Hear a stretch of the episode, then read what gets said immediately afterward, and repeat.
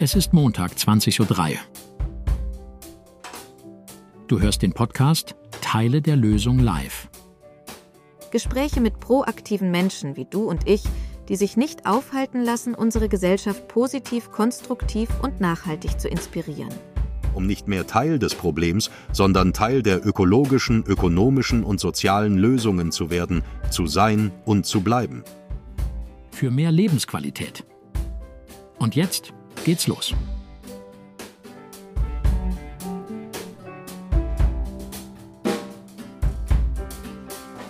Also, sehr, sehr gerne. Äh, herzlich willkommen zu einer weiteren spannenden, hoffentlich spannenden Ausgabe von äh, Teile der Lösung live. Äh, ich freue mich, dass ihr dabei seid. Ähm, ich hoffe, es wird inspirierend, aufschlussreich und äh, unbedingt zukunftsweisend. Ähm, heute habe ich das große Vergnügen, mit Clemens Meyer zu sprechen. Das ist ein wahrer Pionier im Bereich der digitalen Innovation und Nachhaltigkeit, würde ich mal sagen. Clemens ist ein Experte, der seit äh, 2017 sein äh, Wissen in Vorträgen und Workshops unter anderem an Universitäten äh, teilt und als Gründer von guterzweck.net, das ist eine Plattform, über die wir sprechen werden, Millionen von Menschen mit Neuigkeiten, Tipps und äh, Inspirationen rund um Nachhaltigkeit und soziale Themen bereichert. Äh, außerdem ist er der kreative Kopf äh, hinter Pendulum Art. Darüber sprechen wir auch nochmal kurz. Einem einzigartigen digitalen Kunstprojekt, das äh, die Schönheit des Chaos durch NFT auf der Blockchain festhält. Ähm, und in unserem Gespräch heute werden wir tiefer in die Welt der digitalen Nachhaltigkeit eintauchen und äh, womöglich herausfinden, wie Clemens das schafft, in unserer schnelllebigen Zeit echte ähm, langfristige Veränderung anzustoßen.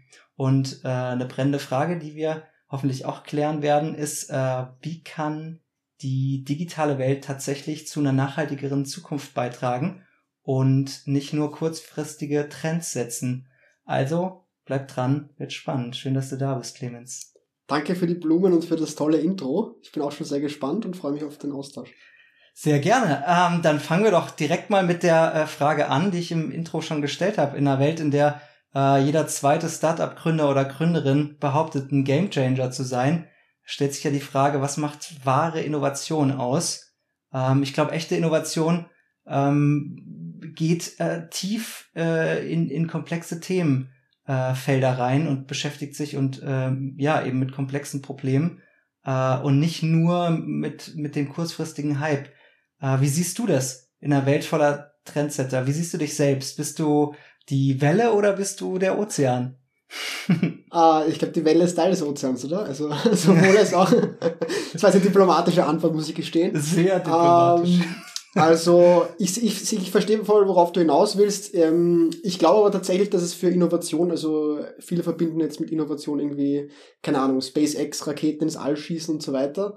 Aber ich glaube, dass es für Innovation, gerade auch im Bereich Nachhaltigkeit, Soziales, wo ich unterwegs bin, dass man das Rad gar nicht neu erfinden muss, aber man muss es eben mhm. schaffen, ähm, Themen, die oftmals, sag ich jetzt mal, ziemlich langatmig, schwierig sind, ähm, irgendwie auf den Punkt zu bringen und irgendwie kreativ zu gestalten.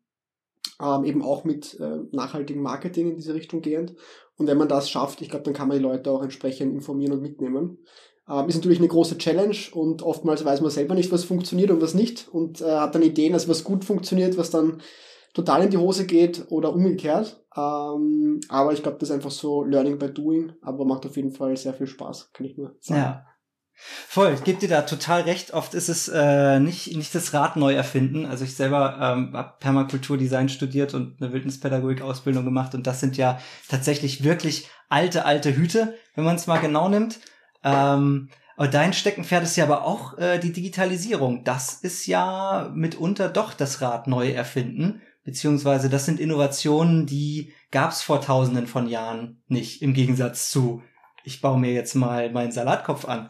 Äh, wie mache ich das denn am günstigsten? Stelle ich den Salat ein bisschen mehr in Schatten, dann werden die Blätter größer, weil es mehr äh, Photosynthese machen will, die, die Pflanze, und äh, ich tatsächlich von größeren Blättern dann auch besser profitiere. Das ist ja irgendwie ein alter Hut, aber wie siehst du da die äh, Rolle des Digitalen in der, in der Zukunft für Nachhaltigkeit?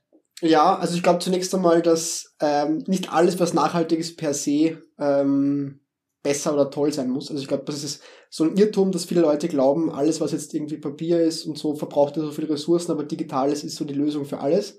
Stimmt natürlich nicht. Also wenn wir uns ansehen, irgendwie ChatGPT, dass da jede Anfrage das Vielfache äh, von der Google-Anfrage an Energie benötigt, die muss ja auch irgendwo herkommen, also die fällt auch nicht vom Himmel runter.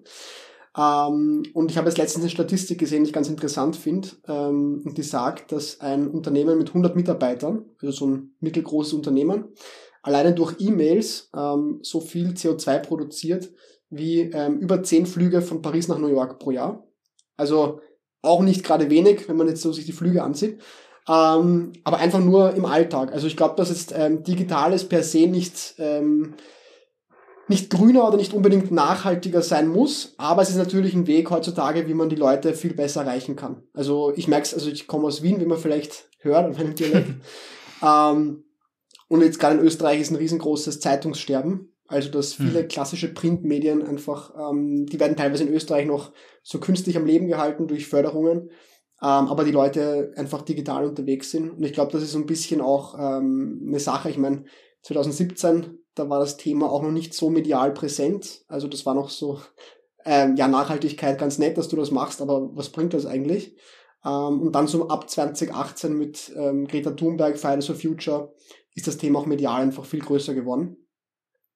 Und ähm, natürlich, ich glaube heute, ja, digital ist halt die Zukunft. Und ähm, genau, was Innovationen angeht, natürlich, ähm, gerade auch jetzt in meinem Bereich, künstliche Intelligenz ein riesengroßes Thema. Also gerade zum Beispiel zum Brainstorming, ChatGPT, wenn man jetzt Blogartikel recherchiert oder sich ähm, irgendwie Input holen will, so als Sparring-Partner, sage ich jetzt mal, extrem hilfreiches Tool und die Produktivität steigert, steigert sich dadurch natürlich auch extrem. Also ähm, ist das nicht, äh, wenn ich dich unter, ist das nicht vielleicht vermeintlich äh, gut? Weil einerseits sagst du natürlich, äh, also der ökologische Fußabdruck von einer Suchanfrage über ChatGPT äh, übersteigt die von Google. Ich weiß nicht, ich hatte mal im Kopf eine eine Google-Anfrage ist wie ein Liter Wasser kochen mit dem Wasserkocher.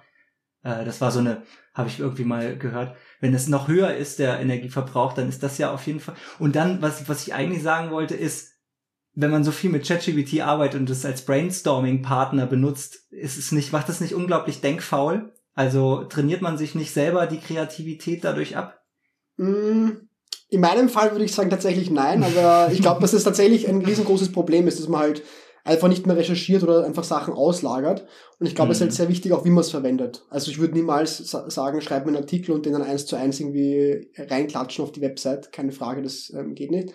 Aber es hilft einem so ein bisschen eine Struktur zu bekommen oder auch einfach an Sachen zu denken, wo man sich gedacht hat, vielleicht vorher, das ist nicht so relevant oder das könnte ich vielleicht reinnehmen. Natürlich dann noch mit Eigenrecherche und ähm, mit eigenen Quellen und dann auch das Ganze natürlich aufbereiten. Aber so mhm. als Grobstruktur ähm, würde ich schon sagen, dass hilfreich ist. Ich glaube, es ist halt für uns noch ähm, eine Spur besser, weil wir haben, wir kennen noch die nicht so digitalisierte Welt. Ich glaube, das ist gerade für die jüngere Generation, die eben das nicht anders kennt und mit dem Thema einfach aufwächst, eine riesengroße Herausforderung ist, ähm, da nicht, nicht so denkfaul zu werden, sag ich jetzt mal. Ja, also ich meine, es ist ja digitale äh, Evolution und biologische Evolution äh, laufen ja nebenher. Nun ist die digitale ja viel schneller als die biologische.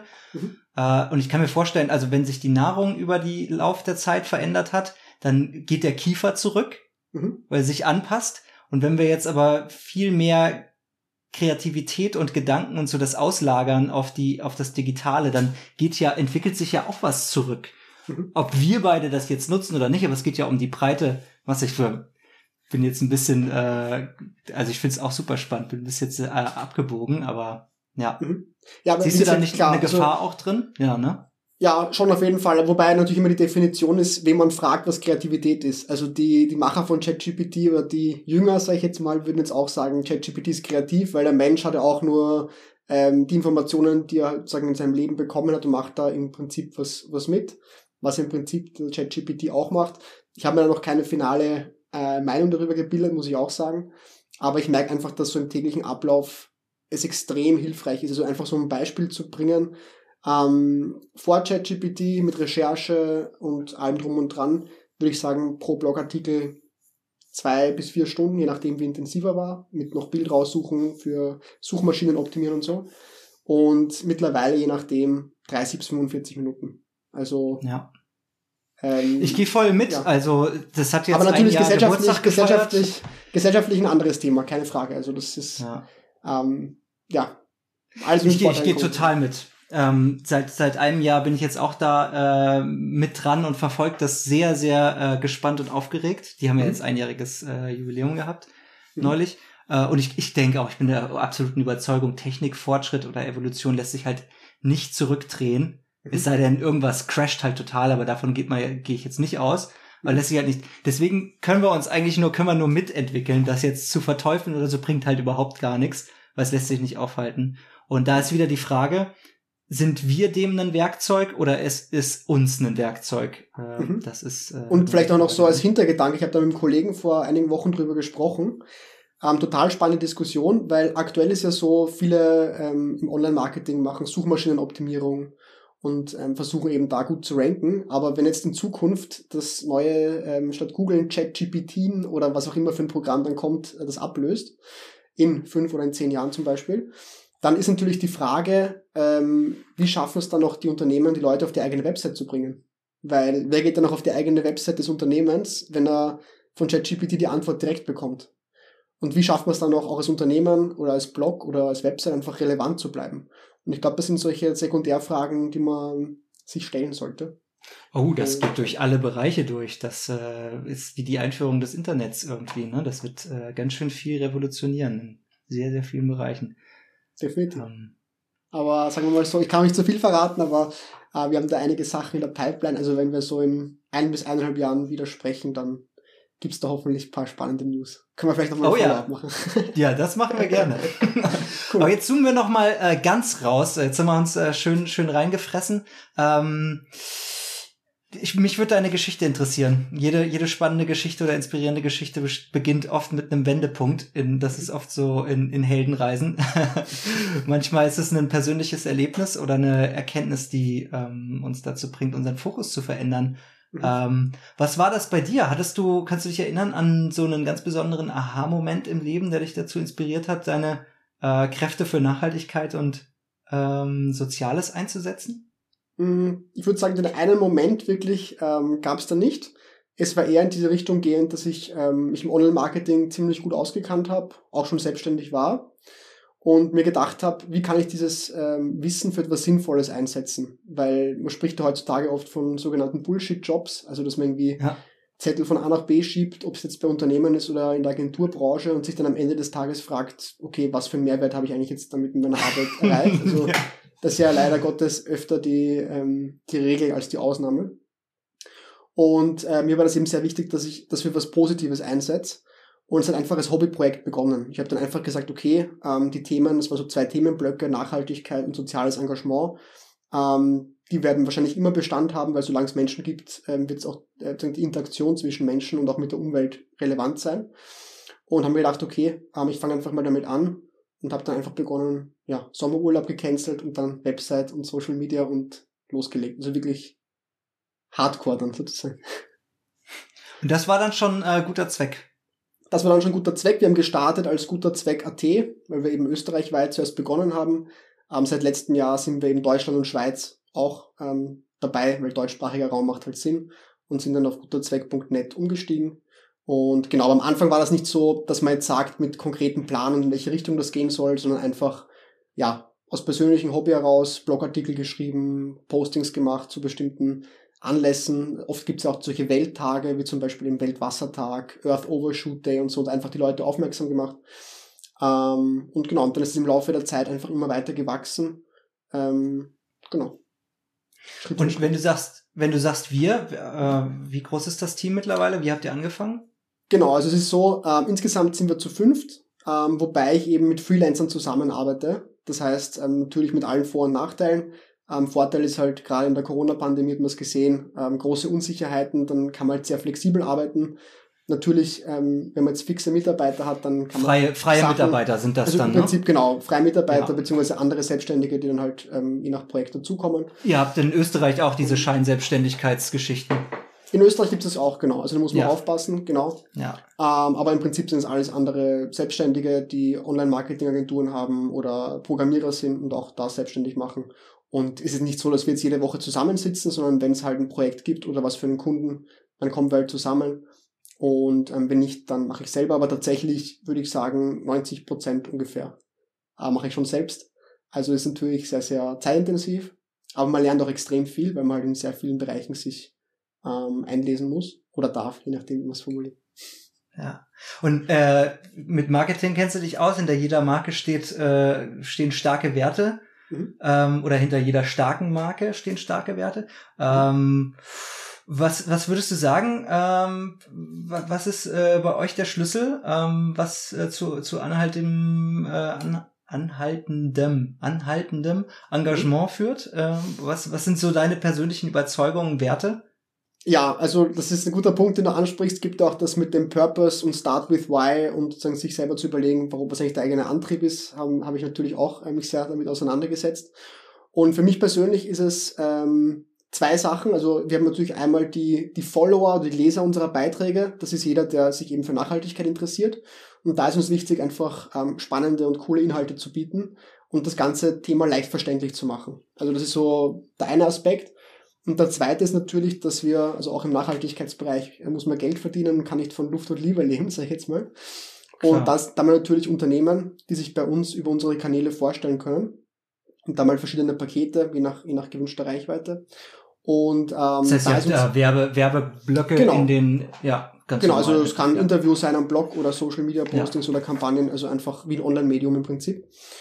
Und ähm, genau, und da ist uns eben sehr wichtig, dass wir der Überzeugung sind, dass niemand, niemand ähm, so auf Einzelkämpfer ähm, die Welt zum Besseren verändern kann, sondern die Welt ist einfach sehr komplex geworden und dass einfach die Zusammenarbeit extrem wichtig ist, um was weiterzubringen. Und was wir eben machen wollen, ist, ähm, dass wir eben den Unternehmen hier eine Bühne bieten, damit sie Engagement vorstellen können. Weil es gibt extrem viele Unternehmen, die etwas tun, ähm, aber es ja, erfährt oftmals niemand oder zu wenig äh, Menschen davon. Und das machen wir eben mit unserer Plattform dann möglich. Ich hatte ähm, letztes letztes Live-Gespräch war mit Rebecca von Natur Land Kind Magazin. Okay. Äh, die macht ja das ähnliche, äh, also ähnlich wie ihr, verkauft dann auch eben Werbeblöcke. Und da habe ich gefragt, äh, das würde ich dich jetzt auch fragen, ähm, mhm. habt ihr so einen Ethikausschuss? Äh, mhm. was dann auch äh, die Leute überprüft oder die Unternehmen, die jetzt bei euch Werbung machen, dass ihr sicher gehen könnt, okay, das ist jetzt nicht nur Greenwashing oder mhm. da steht auch wirklich Nachhaltigkeit und soziale Themen äh, da, dahinter, also da können wir auch wirklich vertreten. Oder bist, mhm. also bei, bei Rebecca war das allein Rebecca, die das macht. Okay. Ähm, wenn, wenn du sagst, du bist 80 Prozent von allem, ist das auch so? Machst du das auch selber dann?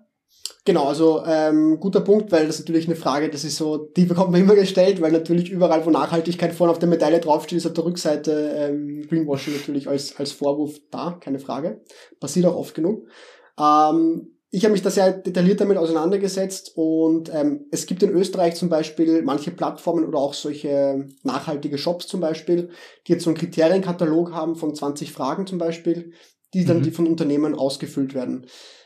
Kommt auf, sieht auf den ersten Blick gut aus, aber ist einfach extrem subjektiv, weil natürlich die Fragen ähm, ja vom Unternehmen selbst aufgestellt werden oder von der von der von den Plattformen und ja. auch die Antworten vom Unternehmen selbst gegeben werden. Also da ist halt immer die Frage, ab wann, ab wie vielen Punkten ist man dann nachhaltig und ab wann nicht. Und der zweite Aspekt ist eben, dass Nachhaltigkeit in unserer Definition ähm, gibt es so medial das Thema Klima, was über allem steht, aber es gibt da noch viel mehr. Also Biodiversität, Artenschutz, Tierschutz, aber auch soziale Themen, ähm, die man nicht vergessen sollte. Und es gibt eben Unternehmen, die jetzt einen Aspekt super gut wahrnehmen, aber andere Aspekte zum Beispiel weniger. Deswegen, wie wir das für uns gelöst haben, ist, ähm, dass wirklich jedes Unternehmen uns ähm, ja, anschauen und eine Recherche machen äh, und einfach überlegen, okay, ähm, können wir mit dem zusammenarbeiten oder nicht. Äh, und natürlich gibt es Branchen, die jetzt gar nicht gehen, also keine Ahnung, äh, wenn jetzt ein Waffenhersteller sagt, wir machen Elektropanzer, finde ich es trotzdem ein bisschen schwierig, ja, sag ich jetzt mal. Aber uns ist eben auch sehr wichtig, wie man das Thema darstellt und aufbereitet. Also jetzt ein Beispiel, ähm, es gibt Unternehmen, ähm, die sind oder stehen der Kritik, dass sie Greenwashing machen. Und es ist natürlich ein Unterschied, ob ich jetzt dieses Unternehmen ähm, vorstelle und schreibe, das ist der Vorreiter in Sachen Nachhaltigkeit. Oder ob ich sage, ähm, okay, wir stellen euch vor. Nein, oder, oder ob man es wirklich direkt anspricht äh, und sagt, ähm, hey, ähm, NGOs kritisieren euch für das und das Thema, was ist eure Stellungnahme? Mhm, mhm, mhm, und unser Ziel ist jetzt nicht, ähm, weil gerade der Nachhaltigkeitsbereich ist sehr oft ideologisch getrieben, also so, die sind gut, die sind böse. Und unser Zugang ist das Ganze ja. sehr pragmatisch zu sehen. Also einfach ja. möglichst viele Stimmen auf der Plattform präsent zu haben ja. und diesen Austausch zu fördern. Weil wir glauben, dass ja. eben nur eine Veränderung zustande kommen kann, wenn man auch sich ähm, ja, Ansichten anhört, die vielleicht unbequem sind oder die mit den eigenen nicht übereinstimmen. Und ähm, was so aus der eigenen Bubble rauskommt. Und das ist uns eben ganz, ganz wichtig. Die wir uns natürlich auch noch absichern. Also wir haben auch in den AGBs stehen, wenn jetzt ein Skandal rauskommt, ähm, von dem wir vorab nichts wissen konnten, können wir jede Zusammenarbeit mit sofortiger Wirkung beenden. Und das Zweite, was auch sehr relevant ist natürlich, ist, ähm, weiß nicht, du gehört hast von der Green Claims Richtlinie. Ähm, die mhm. wird gerade im, äh, in der EU, EU besprochen. Ja. Genau. Mhm. Und da geht es eben darum, dass ab nächsten Jahr, also bis nächsten Sommer, also bis Sommer 24. Ach doch, ja, ja, ja, ja doch, genau, klar, ja, soll ja. festgelegt werden, was im Prinzip nice. ähm, Greenwashing ist und was nicht. Also einfach aktuell ist es halt Wilder Westen und das soll einfach definiert werden. Und da ist dann für uns eben auch so, dass wir eben auch ähm, zum Beispiel festgelegt haben, dass wir natürlich den Unternehmen vertrauen müssen, wenn die uns Informationen geben. Und wenn da irgendwelche Begriffe, gesetzlichen Anforderungen nicht gerecht werden, dass wir dann eben auch keine Haftung übernehmen. Weil, wie ja. gesagt, ähm, ja, natürlich ist da auch das Thema Vertrauen wichtig. Aber so haben wir uns in dem Sinne abgesichert, ähm, okay. weil natürlich auch hier die Authentizität extrem wichtig ist. Okay. Cool. Genau. Also mit René Benko habt ihr, habt ihr keinen. Mit René Benko haben wir, René Benko haben wir nichts zu tun. Aber ich, ich bin neugierig, ich bin neugierig, kannst du vielleicht so ganz kurz in ein, zwei Sätzen sagen, wie das Rebecca gelöst hat oder was die dazu gesagt hat? Weil ich finde es immer spannend, wie da so andere ähm, herangehen. Oder was du Ja, ja, genau. Also, also ähnlich. Äh, sie, sie guckt sich das auch an. Äh, ich habe es jetzt nicht mehr so ganz genau im Kopf. Okay. Ähm, aber ich kann euch gerne äh, miteinander verknüpfen. Könnt ihr euch Total gerne austauschen? Gern. Ja, würde mich freuen. Ja, total gut. Nice. Das heißt, äh, Leute, die jetzt äh, ein eigenes Business haben, äh, klein, groß, mittel äh, und in Nachhaltigkeit äh, drin sind, könnten jetzt jederzeit einfach äh, auf dich zukommen, können sagen, hey, äh, Clemens, hast du Lust? Ähm, können wir da so einen kleinen äh, Werbeblock bei euch im Blog machen? Genau. Also wir haben von, also wir haben bis jetzt gehabt vom Unternehmen oder vom Startup mit zwei Mitarbeitern bis hin zu, oder mit einer Einzelperson sogar, bis hin zum Unternehmen mit 800 Mitarbeitern war bis jetzt alles dabei. Ähm, Finde ich auch ganz spannend, so, weil natürlich ähm, die Herangehensweisen auch natürlich die Strukturen ganz anders sind. Auch so ein bisschen, manche sind eben strukturierter, manche sind chaotischer. Und es ist halt ja. auch eben ganz interessant zu sehen, wie da verschiedene Unternehmen ähm, ja einfach strukturiert sind, sag ich jetzt mal. Ja. Ich finde den Ansatz auch super, äh, den Diskurs zu fördern. Mhm. Also das ist äh, wirklich was, was mir auch schon oft aufgefallen ist. Dieses, äh, es ist oft ein Schwarz-Weiß-Denken ist oder dass es halt erst aufmerksam bekommt, äh, Aufmerksamkeit bekommt, wenn es eben entweder das eine oder das andere ist. Mhm. Ähm, aber die Welt ist nicht schwarz-weiß, sondern sie ist äh, meistens grau. Mhm. Irgendwas dazwischen. Und äh, ja, ich glaube, das ist äh, super wichtig, eben sich konträren Meinungen ähm, einfach die auszuhalten und den Diskurs zu sorgen und zu pflegen, mhm. äh, zu suchen und zu pflegen ähm, damit daraus was entstehen kann, damit daraus Veränderungen entstehen kann. Ansonsten verfestigen sich nur die eine oder die andere Meinung und das ist äh, im Endeffekt bringt es gar nichts. Es ist halt einfach spaltend und polarisierend. Mhm. Ähm, und wo das hinführt, das sehen wir ja gerade. Genau. Also das ist ja das, was, was gerade passiert und dem müssen wir eben entgegenwirken, indem wir die Leute halt irgendwie doch an einen Tisch bringen. Genau, das ist natürlich auch ein Problem. Ist natürlich auch ein Problem von Social Media, sage ich jetzt mal, weil die Algorithmen eben darauf aus sind, wenn man jetzt irgendwelche Sachen kommentiert, liked, sich ansieht, teilt und so weiter, ja. einem immer mehr davon zeigen und man fühlt sich halt immer so im Ego gestreichelt, ja, die haben die gleiche Meinung wie ich und so weiter und die wollen das ein bisschen durchbrechen und halt das ganze Spektrum im Nachhaltigkeitsbereich abbilden, weil ich weiß nicht, wie es in Deutschland ist, aber in Österreich haben wir so den ORF, das ist so das Pendant zu ARD Erste, ähm, Erste und ZDF, genau. Und ähm, genau, und im Prinzip ist das so ein Meldungsblock, der ist dann 30 Sekunden oder eine Minute zu einem sehr komplexen Thema. Und das mhm. kann man natürlich nur verkürzt darstellen. Es geht gar nicht anders ja. in der Zeit. Und da, ja. da, festigen sich halt sehr oft die Meinungen, keine Ahnung, Plastik ist schlecht, das ist gut und so weiter und so fort. Und wir wollen halt wirklich sagen, okay, es kommt auf den Einsatz drauf an und wie und wo. Ähm, weil, also um das Beispiel Plastik herzunehmen, finde ich total spannend. Ähm, es gab jetzt auch eine Studie, die gezeigt hat, dass eben ein Drittel der Lebensmittel weltweit weggeschmissen werden und dass zum Beispiel eine Gurke, die in Plastik eingepackt ist, um ein Vielfaches länger hält und dadurch mhm. eben der Lebensmittelabfall geringer wird und dadurch ja. natürlich auch weniger Methan dann auf den Biodeponien mhm. produziert wird. Das heißt, ähm, die Welt ist einfach komplex und es gibt nicht für alles so eine Pauschalantwort, sondern man muss sich wirklich überlegen, wo macht Sinn, wo nicht. Und ähm, diese Komplexität versuchen wir trotzdem heruntergebrochen ähm, und verständlich ähm, anzubieten. Voll, das ist ein super spannendes Thema. Äh, da äh, spreche ich nächste Woche tatsächlich auch drüber mit Simon vom Foodsharing Café. Okay. Äh, Foodsharing ist ja eben genau so eine Initiative. Mhm. Ähm, ein Drittel der, der Lebensmittel wird weggeworfen und 60 Prozent davon sind im privaten Haushalt tatsächlich. Mhm. Äh, und wenn wir da irgendwie ein bisschen mehr Bewusstsein schaffen für, wie man Sachen haltbar machen kann oder wie man Sachen überhaupt aufbewahrt oder wie sie zu, zu handhaben sind, dann ähm, ja, halten die auf jeden Fall viel, viel länger. Äh, und das beschränkt sich nicht nur auf Lebensmittel, das ist auch im Handwerk so. Also, wenn du dich ein bisschen auskennst mit, mit Fenstern, dich kurz beschäftigt hast und dann äh, siehst du, okay, da, da zieht's, da muss ein Dichtband rein. Das ist eine Sache von, keine Ahnung, zehn Minuten und mhm. du kannst deine Heizkosten extrem senken. Mhm. Äh, aber es ist halt so Wissen, was erstmal wieder auf die Platte kommen muss, ne? Und ähm, da muss auch wieder Verantwortung an die Menschen gegangen, äh, gegeben werden. Es gibt Auf natürlich die Politik als äh, von top-down, aber es muss auch bottom-up äh, von unten ähm, passieren. Und da finde ich äh, so Plattformen, wie du sie geschaffen hast, ähm, um Bewusstsein zu schaffen äh, und Menschen zu erreichen und zu informieren, finde ich da äh, ziemlich großartig. Total gerne. Und was ich auch gesagt habe oder was ich auch noch dazu ähm, ergänzen wollte, ich glaube, gerade in dem Bereich ist halt auch das ähm, Zusammenarbeiten und Zusammenkommen extrem wichtig. Sei es ja. jetzt einfach ähm, auf Kooperationsbasis oder auch wenn wir mit der Reichweite unterstützen können. Also natürlich, falls du Möglichkeiten hast, auch die anderen Teilnehmenden äh, von den Live, äh, Insta-Lives äh, untereinander zu connecten oder vernetzen, glaube ich, wäre das auch total hilfreich, weil vielleicht ergeben sich da auch spannende Synergien. Voll. Werbung aus dem Büro für sozialen Humusaufbau. Hast du schon von How to Humus Permakulturdesign gehört? Das ist ein Hörbuch, also dein akustischer Schlüssel zur Welt der permakulturellen Arbeitsweise. Stell dir einmal eine Trockentrenntoilette vor. Nicht nur als umweltfreundliche Alternative zum Wasserklosett, sondern als symbolträchtigen Ausgangspunkt, um tief in die Philosophie und Praxis der Permakultur einzutauchen. Dieses liebevoll produzierte Hörbuch bietet dir konkrete Anleitungen und Inspirationen, um deine Projekte spielerisch, effektiv, ganzheitlich zu beobachten, zu analysieren, zu designen, umzusetzen, zu reflektieren, zu feiern und zu verbessern. Eine Stunde und 17 Minuten, gelesen von den fantastischen Till Hagen, Marie Bierstedt und David Nathan. Freu dich auf Bonusinhalte wie digitale Flyer und Zugang zur großen Humus-Festival Mitmachgruppe. Und für die Detailverliebten gibt es optional auch das Skript als Booklet zum Hörbuch als PDF dazu.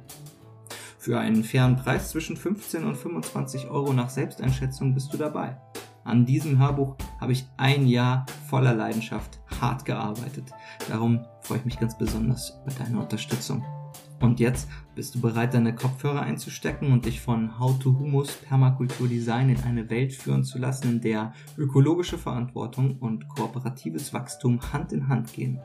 Deine Reise in die Welt der Permakultur wartet auf dich. Danke für deine Unterstützung. Und jetzt geht's weiter mit dem Podcast. Du warst auch äh, Dolmetscher, habe ich gelesen, 2017 während der äh, Flüchtlingskrise. Das würde mich auch nochmal total äh, interessieren, was ja eine besonders äh, besondere Situation oder eine herausfordernde Situation sicherlich war und bestimmt auch prägend auf deine äh, Sicht ähm, äh, in, in Bezug auf Nachhaltigkeit und äh, sozialem Engagement. Kannst du dazu oder hast du Lust dazu ein bisschen was ja, zu erzählen? Ja, total gerne. Also es war so 2016 ähm, und das war eben, ja, ganz Europa, wo eben also Flüchtlingsbewegungen waren. Und ähm, ich bin dazugekommen, also meine Mama kommt aus dem Iran und deswegen spreche ich halt auch Persisch, also Farsi. Und ähm, zum Beispiel Leute, die jetzt aus dem Iran kommen, aber auch aus Afghanistan, die sprechen ein bisschen anderen Dialekt. Und da habe ich dann halt mhm. oft gedolmetscht oder sie auch mal zum Arzt begleitet ähm, und da mhm. eben übersetzt. Und das war eine total interessante Zeit. Das war jetzt so ähm, vor dem Studium, ähm, sechs Monate lang ungefähr habe ich das gemacht oder vier Monate lang. Und ähm, ja, sehr prägend, aber ich habe auch für mich gemerkt, dass, weil ich bin ein Mensch grundsätzlich, der relativ ungeduldig ist, einfach von der Art her. Und ich habe gemerkt, es macht natürlich Spaß und es war auch cool, aber es ist nichts, was mich jetzt langfristig so erfüllen würde. Mhm. Aber das Thema helfen oder was Positives beitragen, das war immer mir sehr wichtig. Und das finde ich auch total cool und auch ähm, natürlich interessant, dass da total verschiedene Ansätze gibt. Weil es gibt manche Leute, die, die die finden sich selber wieder als Sozialarbeiter zum Beispiel, so one-on-one, -on -one, den Menschen zu helfen. Andere jetzt, wie zum Beispiel jetzt ich im digitalen Bereich, ähm, so one-to-many äh, Informationen bieten. Und das finde ich halt sehr interessant, dass das so verschiedene Zugänge gibt. Und Gott sei Dank gibt es verschiedene Typen, weil wenn jeder nur eine Sache machen könnte oder würde, wäre es halt ähm, ja, sehr eintönig und auch natürlich nicht so gut, glaube ich. Ich glaube, ähm, je mehr verschiedene Ansätze es gibt, desto besser. Und jetzt, ja. Wenn ich sage ungeduldig, meine ich jetzt nicht, dass es jetzt irgendwie mir auf die Nerven gegangen ist, aber einfach, ähm, wenn man halt manchen Leuten Sachen erklärt und die versuchen dann trotzdem irgendwie ähm, jemanden zu überreden, das doch zu tun, obwohl man weiß, es ist nicht erlaubt oder so, so Hausregeln mhm. zu umgehen zum Beispiel, mhm. dann ja, geht das irgendwann auf die Nerven. Mhm. Ja. dann kann man es doch nicht verhindern. Es wird auch nur ein Mensch. Ja. Ja, ja, aber ich weiß, was du meinst. Also ich finde auch äh, Menschen, die jetzt zum Beispiel sich in die Wald, äh, in den Wald äh, setzen und den Wald besetzen, damit er nicht gerodet wird, finde ich auch eine, eigentlich finde ich richtig wichtige Aufgabe. Mhm. Ähm, Wäre aber überhaupt nicht mein mein Ding. Hätte ich überhaupt keinen äh, Bock drauf. aber ich bin dankbar für die Leute, die das machen. Ähm, hab natürlich meine eigene Meinung dazu oder meine eigenen äh, Ideen, wie man das machen könnte oder vielleicht nachhaltiger machen könnte, aber das ist, äh, ich mach's ja nicht und wer macht, hat recht, würde ich sagen. aber äh, finde ich spannend, finde ich gut und äh, auch da irgendwie äh, sich mit ganz vielen Leuten zu, zu treffen und zu unterhalten und äh, Sachen anzustoßen und von den eigenen Qualitäten da vielleicht doch was reingeben zu können mhm. ähm, oder ähnliches. Ähm, das wäre auch ganz interessant, äh, ist noch die Plattform und die Bühne. Also ein Beispiel jetzt ganz konkret. Ähm, heute ist in den Medien, dass in Österreich gegen die, nennt man es in Deutschland auch Klimakleber? Also so letzte Generation äh, ja, sich so angeht. Ja, ja, okay, okay. Und da wird jetzt gerade in Österreich auch ermittelt, ob es eine kriminelle Vereinigung ist oder nicht. Ja? Und äh, wir haben zum Beispiel jetzt auf X, also X-Twitter, äh, eine Umfrage gestartet. Ähm, sagt ihr, sind die kriminell oder nicht? Und ich habe jetzt kurz zum Live-Call reingeschaut. Ähm, es haben, glaube ich, so 50, 60 Leute mitgemacht und 85, 90 Prozent sagen nein. Was mich total überrascht hat. Ich habe viel mehr gedacht, dass es eben so ausgeglichen ist oder ausbalanciert mhm. ist. Ähm, aber finden wir auch total spannend, einfach so zu zeigen oder einfach zu, ja, zu überlegen. Wir hatten auch mal eine ähnliche Sache, wir hatten auf Facebook äh, so ähm, im September, kurz nach den Sommerferien, äh, ein Posting gemacht, äh, das hieß, was hältst du von den Klimaklebern mit so einem Bild? Und uns war schon klar, dass das eben für Social Media ziemlich abgehen wird wahrscheinlich. Und ja. hatten dann innerhalb von zwei Tagen, glaube ich, 2300 Kommentare oder so. Also es ist wow. ziemlich mhm. abgegangen. Ähm, ja. ja. die ganze Bandbreite. Also das erste Kommentar, ich habe mir gedacht, wie lange wird es dauern, bis ein erstes krasses Kommentar kommt? Und nach zehn Sekunden, nach zehn Sekunden hat eine Frau geschrieben, unter natürlich Klarname, ähm, einfach drüber fahren, dann ist eine Ruhe. Ich bin okay. Oh. Muss man sich moderieren, bitte keine Aufrufe zur Gewalt und so weiter und so fort. ist ein Aufruf zum Mord, ey. Ja, genau. Also, es ist wirklich heftig. Ähm, ja. Und dann gab es wieder Leute, die geschrieben haben, Klimaschutz ist wichtig, aber es ist die falsche Maßnahme, also total differenziert oder finde ich gar nicht gut, also das ganze Spektrum. Aber es hat halt jeder eine Meinung dazu.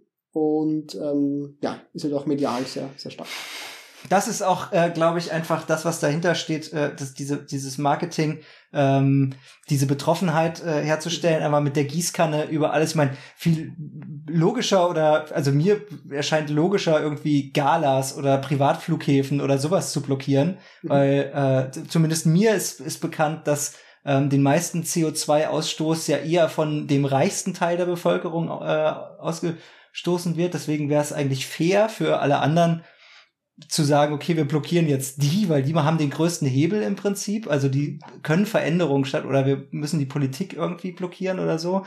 Ähm, aber dann mit der Gießkanne halt vor, dann ist es ist natürlich auch fair, ist auch ausgeglichen, ne? kommt jeder mal dran. Klar, aber Kann natürlich ist immer, ist immer die Frage so, ähm, was der Impact, weil natürlich, wenn du jetzt irgendwie auf die Straße klebst, dann muss man darüber berichten, was einfach verkehrsrelevant ist. Ähm, natürlich wäre es äh, zielführender, wenn du dich jetzt irgendwie im Bundestag oder in Österreich im Parlament irgendwie anklebst. Dort werden die Entscheidungen getroffen. Ähm, aber natürlich, ja, ist die Frage, was ist dann die mediale Berichterstattung? Dann heißt es halt, okay, da ist jemand reingelaufen und abgeführt worden und das war's dann. Also, und natürlich das, das andere ja, ist auch immer. Ja das, das Kontroverse, das wird ja, ist ja gewollt dann eigentlich. Genau, und die Frage ist halt immer natürlich auch, ähm, ob man damit mehr Leute abschreckt oder mitnimmt, weil ich glaube, am Ende des Tages ist es ein Thema, was alle betrifft und die Anliegen sind auch total nachvollziehbar.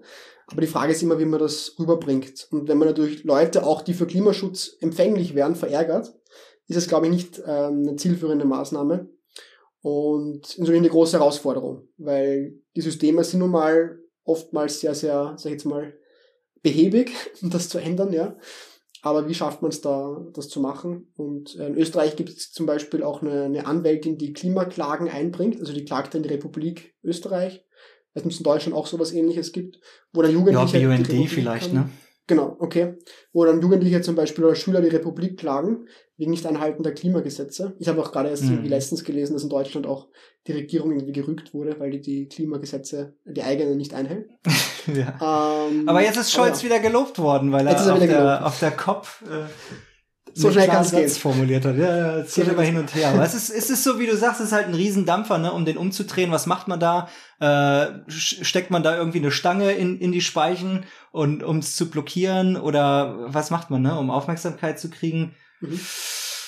Oder es ist natürlich, also man kann sagen, es ist ein Bärendienst, den sie erweisen an der ganzen Klimabewegung, ähm, aber es ist natürlich auch, äh, stellt es Fridays for Future oder solche Organisationen dann natürlich auch nochmal ganz brav da und die wurden ja dann total auch wieder gelobt, weil sie nicht so extrem sind wie die. Mhm. Äh, gut, was das Kreta dann verkackt hat, äh, das ist dann nochmal eine andere Geschichte. Das stimmt, ja. Aber es ist halt eine wilde Welt. Also es ist echt eine wilde Welt und ähm, ja, wir müssen irgendwas tun. Und da ist eigentlich äh, gut, wenn die Leute irgendwas tun. Mhm. Es muss aber trotzdem, irgendwie soll's, muss es fair bleiben, ne? Wenn wir. Und wie gesagt, es, es ist uns auch, auch unser, unser, unser Ziel ist auch nicht, dass wir jetzt sagen, wir machen von ähm, Hardcore-Fleischessern von einem auf den anderen Tag jetzt Veganer, sondern wir sagen, wenn jetzt irgendwie 10, 15 Prozent der Bevölkerung einfach sagen, okay, ähm, ich esse jetzt nicht mal so und so oft in der Woche Fleisch und ich reduziere das, es ist nur noch die Hälfte, ist auch was gewonnen. Also man muss auch die breite Masse sich ansehen. Und wenn man die mhm. zu einem mhm. Umdenken bringt, weil ich habe das Gefühl, auch wenn wir so von Schwarz und Weiß denken, es gibt so die Fleischesser, das sind die Mörder, und es gibt so die Veganer, mhm. das sind so die, die halt auf dem rechten Weg sind jetzt, ja. Also die Diskussionen Götter. sind auch immer ganz interessant, ja. Und ja. ähm, ja, und natürlich, wenn man es jetzt schafft, die Menschen, die jetzt viel Fleisch zu essen, dazu zu bewegen, irgendwie ein, zwei, drei Tage die Woche zu sagen, okay, es muss nicht unbedingt, es gibt auch coole Alternativen mal dazu, die ich mal ausprobieren möchte, dann ist der auch extrem viel gewonnen. Also das darf man jetzt nicht unterschätzen. Und ähm, genau, die meisten Menschen sind irgendwo in der Mitte. Also so eine, vielleicht kennst du so eine Gauss-Kurve, also es gibt so mhm. Extreme auf beiden Enden äh, mhm. und die meisten Menschen sind irgendwo in der Mitte. Und es geht eben darum, die, weil die Leute, die jetzt schon extrem umweltfreundlich sind und extrem bewusst sind, die, die sind eh schon drinnen. Ähm, die Leute, die es nie interessiert, die werden wir auch nicht mitnehmen können. Also das mhm. ist auch da, die sind halt auch nicht empfänglich für sowas, aber es gibt halt extrem viele, die einfach vielleicht ähm, falsch informiert sind oder ähm, sagen, sie kennen sich nicht gut genug aus und wenn man denen irgendwie so einen Gedankenanstoß geben kann, auch wenn es nur kleine Sachen sind, dann ist das auch schon ja, ein Gewinn.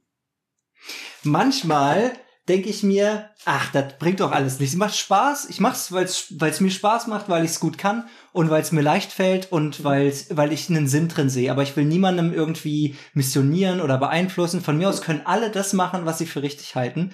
Ich denke mir dann manchmal, okay, dann geht die Welt oder die Menschheit geht dann halt vor die Hunde. Ist, mhm. dann ist dann halt so, ne? Also was bringt es, wenn jetzt zum Beispiel Deutschland komplett äh, oder Österreich komplett auf Erneuerbare umsteigen würde. Das wäre zwar ein Beispiel für andere, aber bis die nachziehen, das dauert Ewigkeiten. Äh, und dann muss es sich lohnen. Es muss die Bevölkerung, die müssen Betroffenheit haben, die müssen eine Notwendigkeit sehen, es müssen die Mittel da sein.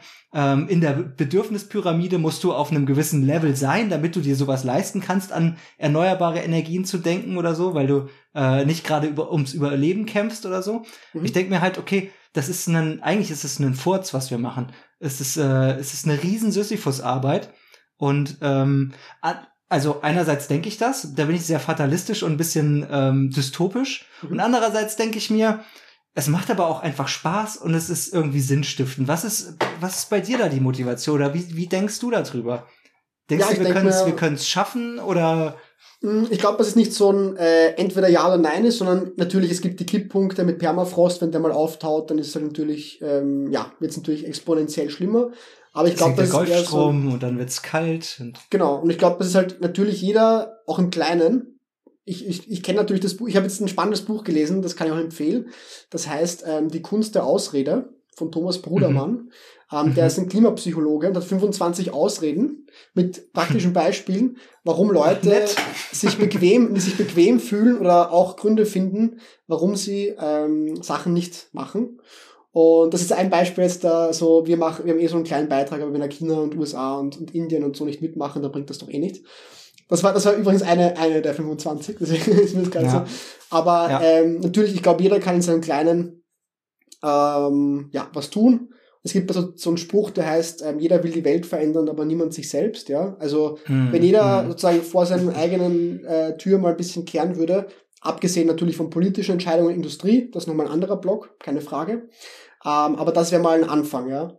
Und weil du gesagt hast, auch fatalistisch, ähm, es gibt auch den Spruch, es ist zu spät für Pessimismus, ja. Also, ja, ja. also, also ähm, ja, das ist die Option, dass man jetzt da sitzt und nichts machst. Also ich denke mir, ich versuche in meinem Bereich äh, einen Beitrag zu leisten, auch wenn es ein kleiner ist, einfach den Leuten irgendwie Denkanstöße zu geben. Die, es interessiert, sind herzlich eingeladen. Die, die keine Lust haben, auch nicht, ist auch okay. Und ähm, so hat jeder im Prinzip, glaube ich, seine Stärken. Ja, also für den einen ist es eben Permakultur, für den anderen ist es ähm, keine Ahnung Medien, jetzt in meinem Bereich. Für anderen ist es ähm, im sozialen Bereich One-to-One Menschen zu helfen. Und ich glaube eben ähm, auch was du angesprochen hast, dass das in den letzten Jahren immer wichtiger geworden ist, auch für jüngere Leute, so Job mit Sinn oder auch Sinnstiftendes zu machen. Und jetzt nicht nur, okay, ich möchte jetzt äh, Wolf of Wall Street mäßig Karriere machen und alles andere ist mir egal. Gibt natürlich immer noch ja, einige, lieber, aber lieber drei, vier Tage Woche und äh, gute Work-Life-Balance ja, und genau. Also für die Kinder da sein. Das ist auch total wichtig, wenn man schon mal Kinder hat. genau. Da kann ich ein Lied von singen. Ähm, kommen wir mal zurück zum äh, ursprünglichen, um jetzt, damit die Leute irgendwie neun Stück gucken zu und alle, die äh, s- das später gucken oder anhören. Ich habe eine kleine Quizfrage für euch. Ähm, welches Konzept äh, bezeichnet die Verantwortung von Unternehmen für ihre Auswirkungen auf die Gesellschaft? Äh, wenn ihr das wisst, dann dürft ihr das äh, sehr gerne in die Kommentare schreiben. Ähm, Gibt es ausgeschrieben oder als Abkürzung? Die Abkürzung würde ich auch gelten lassen. Äh, ich wiederhole die Frage nochmal. Welches Konzept bezeichnet die Verantwortung von Unternehmen für ihre Auswirkungen auf die Gesellschaft? Und äh, die erste Person, die diese Frage richtig beantwortet, ähm, gewinnt einen Freifahrt Selfcare von mir. Schicke ich euch. Ähm, also haut's in die Kommentare.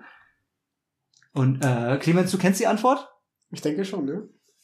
Sehr gut. Du kannst ja ein bisschen mit drauf achten, wenn du siehst, dass jemand das reingeschrieben hat. Ich habe in meiner. Karaffe, äh, die mein Ich muss auch, ich muss auch, ich muss auch so reinschauen ein bisschen, aber ja. ja, so ein bisschen, bisschen drüber schielen. Da kommen Okay. schon, äh, kommen schon Kommentare, ne? Ah, Ja. Das kannst du nicht so ganz sehen. Äh, Nachhaltigkeitskonzept. Hm, also wollen wir es ein bisschen äh, paraphrasieren? Ich ja, kann ja schon, noch mal schon Fachbegriff. Schon Fachbegriff. Schon, ja. Also ich würde, ähm, ich würde mal weitermachen. Wir haben ja jetzt auch schon nur noch, eigentlich nur noch zehn Minuten. Mhm. Äh, es sei denn, du hast noch ein bisschen länger Zeit. Ähm, Ich hab Zeit. ich habe noch, hab noch ein paar Sachen vorbereitet. Mich interessiert total dein, äh, dein Kunstprojekt, äh, Pendulum Art, weil ich, äh, ich habe auch sowas ähnliches, nur nicht als äh, NFT, äh, was der Computer zeichnet, sondern ich habe das tatsächlich als, ähm, als kleine Maschine gebaut. Ich habe einen Harmonographen gebaut, äh, Okay. ein, ein Pendelzeichner. Mhm. Und äh, das sind quasi drei äh, Pendel, die äh, dann einen Stift auf einem Papier bewegen. Mhm. Und ähm, je nachdem, wie man das anstößt, äh, zeichnet das auch eben ganz individuelle, ähm, einzigartige Bilder. Ich glaube, so ähnlich ist das auch bei dir, ne? Nur, dass Genau. du das eben digi digital hast. Und äh, mich würde da total äh, interessieren, wie ähm, dieses Aufeinanderstoßen von digitaler Kunst und äh, Technologien wie NFTs, ähm, ja, so, so traditionelle Vorstellungen von Kunst und das Schaffen äh, von, von Kunst in Frage stellen. Also mit diesem Gedankenexperiment, äh, was wäre, wenn Picasso ein Grafiktablet gehabt hätte. ähm, Also ich will mich jetzt nicht als. Picasso bezeichnen, so viel mal, so viel mal vorab.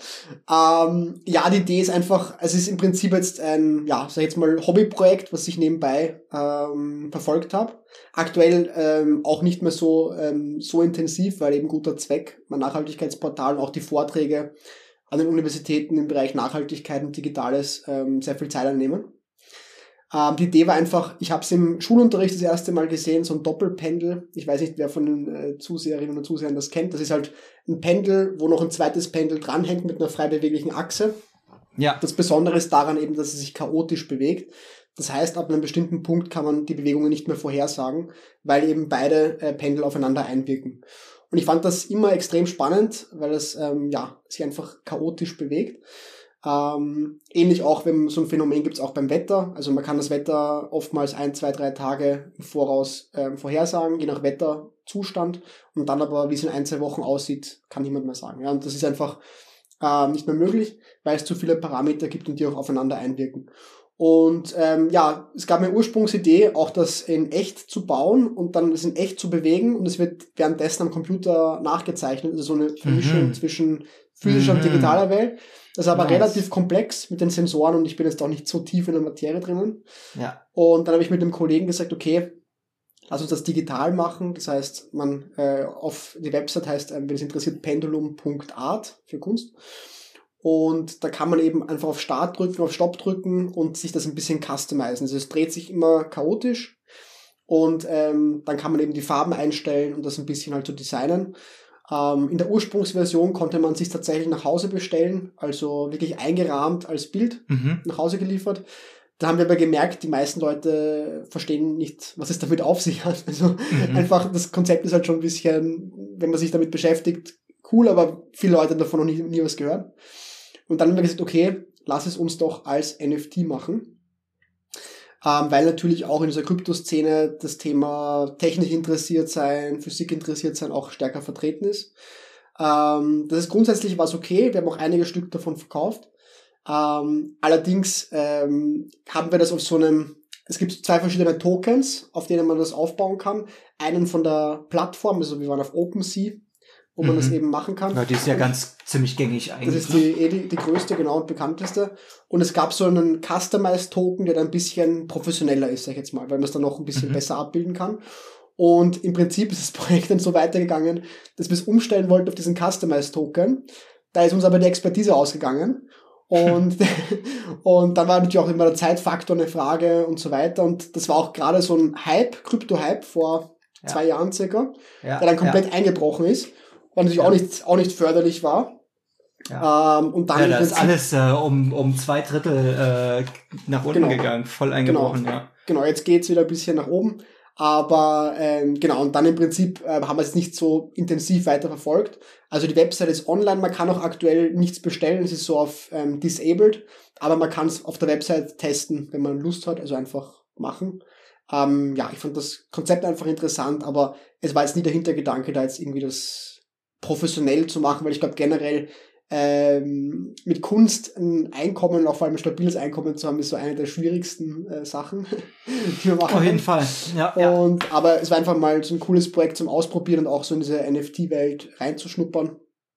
Aber mein Hauptprojekt ist, ist und äh, wird wahrscheinlich für sehr lange Zeit in guter Zweck nett bleiben. Ähm, und da ist mehr als genug zu tun. Ich fand das äh, richtig cool. Ich habe eben, wie gesagt, auch so einen Harmonographen gebaut Mhm. Und ähm, den, äh, das von meinem Sohn fand das super faszinierend. Der hat sich dann da vorgestellt, hat das Ding eingestellt, hat dann gependelt mhm. und dann zeichnet das ja genau das, was äh, Pendulum Art auch macht, zeichnet das ja dann live quasi dieses Bild. Mhm. Und ich habe das dann mit auf ein Festival genommen und habe das dann Leute machen lassen und die standen alle, das war wie ein, wie ein Lagerfeuer, wie so ein Bildschirm, weiß nicht, die waren so wie gebannt, standen die einfach hypnotisiert davor und haben da so drauf geguckt, wie das Ding zeichnet. Mhm. Und ich habe äh, dem Ganzen noch ein äh, Spiel vorgelagert. Okay. Ähm, das ist quasi, also ich, ich stehe total auf Joseph Beuys, also äh, soziale. Plastiken. Äh, okay. Das sind so äh, Kunstprojekte, die im Prinzip ähm, ist, ist äh, das, was, was ich entwickelt habe, nennt sich Compassio, eine Mischung aus äh, Compassion, Kompass mhm. und ähm, äh, von was noch? Äh, Passion, ja, Passion. Und es ist ein kleiner Blick in deine Vergangenheit, Gegenwart und Ausrichtung in die Zukunft. Und du hast, kannst das alles in dieses Bild reinbannen mhm. äh, und hast danach dieses Bild und kannst es dir angucken und, und, und siehst alles das, was du in dem Spiel mit dir selber äh, quasi erstellt hast. Ähm, wenn ich damit draußen auf der Straße bin oder auf einem Festival oder so, dann funktioniert das richtig gut und die Leute sind mega begeistert. Mhm. Aber ich habe das auch übers Internet angeboten. Das guckt sich keiner an. Okay. Das guckt sich keiner an, das kauft keiner, das ist äh, was ganz anderes. Und da ist voll, voll diese, diese Schwelle zwischen äh, digital und, und dieser wirklichen Kunstform oder so, da habe ich das auf jeden Fall auch festgestellt, das ist ja das gleiche Produkt, aber durch den Prozess des Schaffens, äh, an dem man selber teilhat, das macht halt den Unterschied. Mhm. Ähm, finde ich, finde ich bei dem äh, Projekt ganz besonders. es gibt in Österreich auch ein cooles Projekt, finde ich, das auch in diese Richtung geht aus Kunst und Nachhaltigkeit. Mhm. Ähm, das heißt, also wenn man es googelt, ich glaube, man findet es unter Weltzustandsmaschine, ein ziemlich langer Begriff. Mhm. Und die mhm. Idee war einfach ähm, von einem österreichischen Künstler, ich glaube, es ist von André Heller äh, gemacht worden, so eine Ausstellung in Österreich. Das ist im Prinzip ähm, eine virtuelle Abbildung, ähm, so wie so ein Hologramm von der Erde.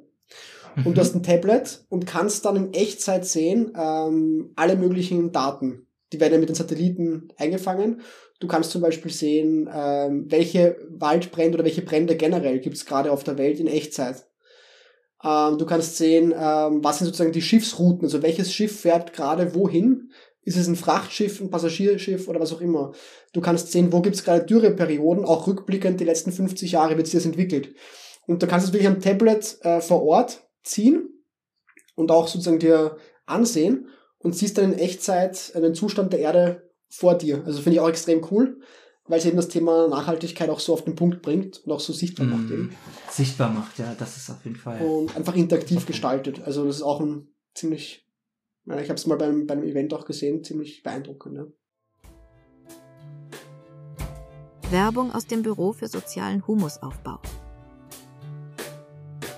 Hast du schon von How to Humus Permakultur Design gehört? Das ist ein Hörbuch also dein akustischer Schlüssel zur Welt der permakulturellen Arbeitsweise. Stell dir einmal eine Trockentrenntoilette vor. Nicht nur als umweltfreundliche Alternative zum Wasserklosett, sondern als symbolträchtigen Ausgangspunkt, um tief in die Philosophie und Praxis der Permakultur einzutauchen. Dieses liebevoll produzierte Hörbuch bietet dir konkrete Anleitungen und Inspirationen, um deine Projekte spielerisch, effektiv ganzheitlich zu beobachten, zu analysieren, zu designen, umzusetzen, zu reflektieren, zu feiern und zu verbessern.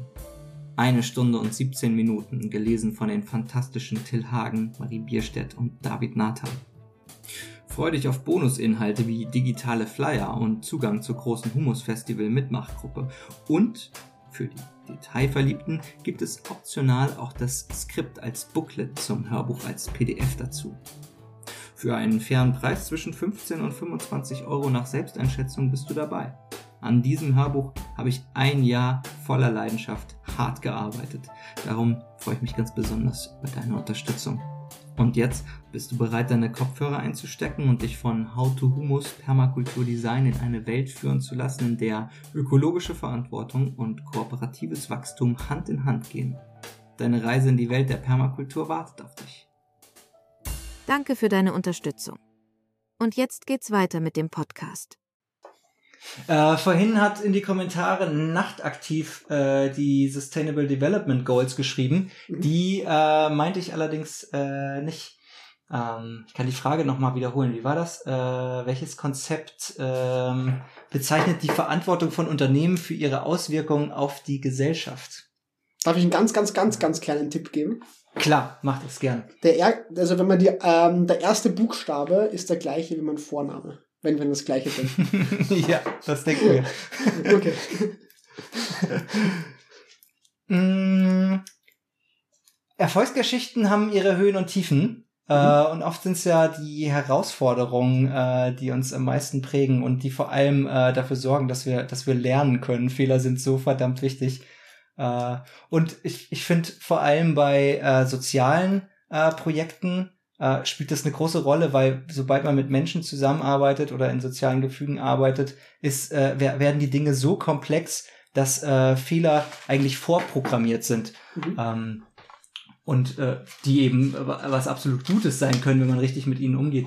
Ähm, Kannst du von ähm, besonderen Herausforderungen oder äh, besonderen Lernerfahrungen äh, berichten aus deiner, deiner Zeit, wo du dich mittlerweile gerne zurück an erinnerst? Manchmal ist es ja so, Abenteuer sind während im Erleben scheiße, aber Hinterher sind es richtig geile Geschichten. Mhm. Äh, hast, du, hast du so eine geile Geschichte? Ähm, jetzt in Bezug auf guter Zweck nett oder generell? Ja, lass mal bei guter Zweck bleiben. Ja, ja gerne. Ähm, ja, ich sag mal so, wenn ich vorab gewusst hätte, wie viel Arbeit dahinter steckt, hätte ich es mir vielleicht nochmal überlegt.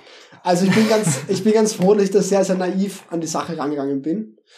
Und ähm, im Prinzip zurückblickend betrachtet, ähm, was immer so, so Problem für Problem lösen. Also man hat oft so eine Vision oder man denkt sich so, okay, in diese Richtung könnte es gehen. Wie so ein, wie wenn man mit so einem Scheinwerfer durch den Nebel geht im Wald, ja. Und man sieht so irgendwie zwei, drei Meter vor sich, so einen Kegel, das sieht man relativ klar und dann ist aber alles verschwommen. Schön Und- auf Sicht fahren.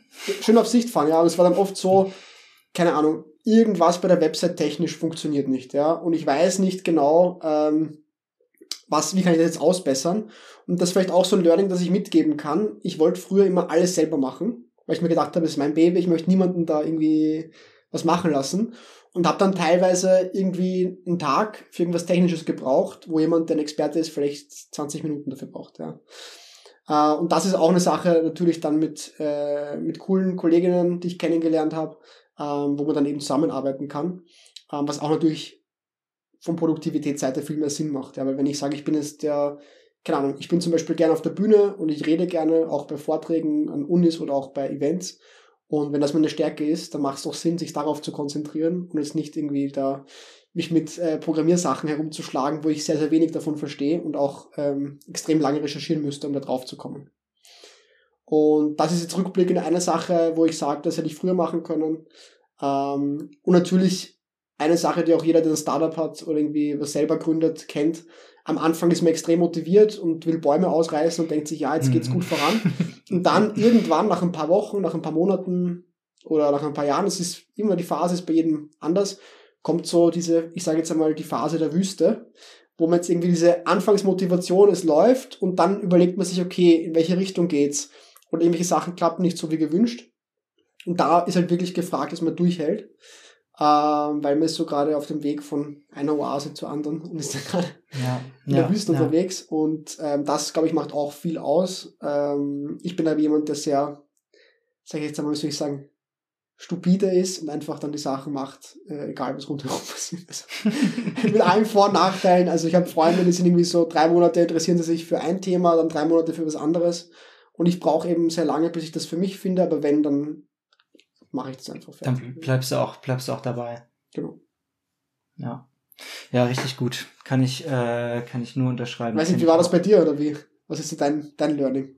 Rückblickend. Äh, ja, also ich kenne das auch. Also ich bin auch Auto, Autodidakt. Ich mache das auch gern äh, selber. Alle Sachen, die ich so an Projekte an Start gebracht habe, habe ich selbst quasi aus, aus mir heraus entstanden. Mhm. Und ich wollte alles selber machen. Und ich hatte aber auch Bock, das zu lernen. Und mir ging das genauso mit den Websites. Und dann habe ich irgendwie stundenlang an diesen Seiten rumgebastelt. Äh, bis ich dann irgendwie gesagt habe, okay, es macht mir wirklich keinen Spaß. Ich will jetzt einen Webdesigner irgendwie dazu holen. Aber ich habe, äh, ich kann's jetzt und äh, habe mir das halt selber beigebracht und äh, nehme die Arbeit von einer anderen Person, die es schneller macht, sehr gerne in Anspruch, Mhm. aber kann halt auch viele kleine Sachen selber machen, so dass ich Ja. nicht voll auf diese Person angewiesen bin, Ja. was mir natürlich auch wieder äh, eine Freiheit gibt oder ähm, mein mein Portfolio irgendwie an Fähigkeiten erweitert. Das finde ich auch ziemlich Ja. gut und Das ist bei mir Ähm. ganz genauso und ich finde es auch wichtig eben, dass man dann auch nicht so über den Tisch gezogen wird. Weil es gibt so Branchen, ich sage jetzt mal ja, Programmierer und die Automechaniker, dann kommt am Ende die Rechnung und man weiß nicht genau, wie sie zustande gekommen ist.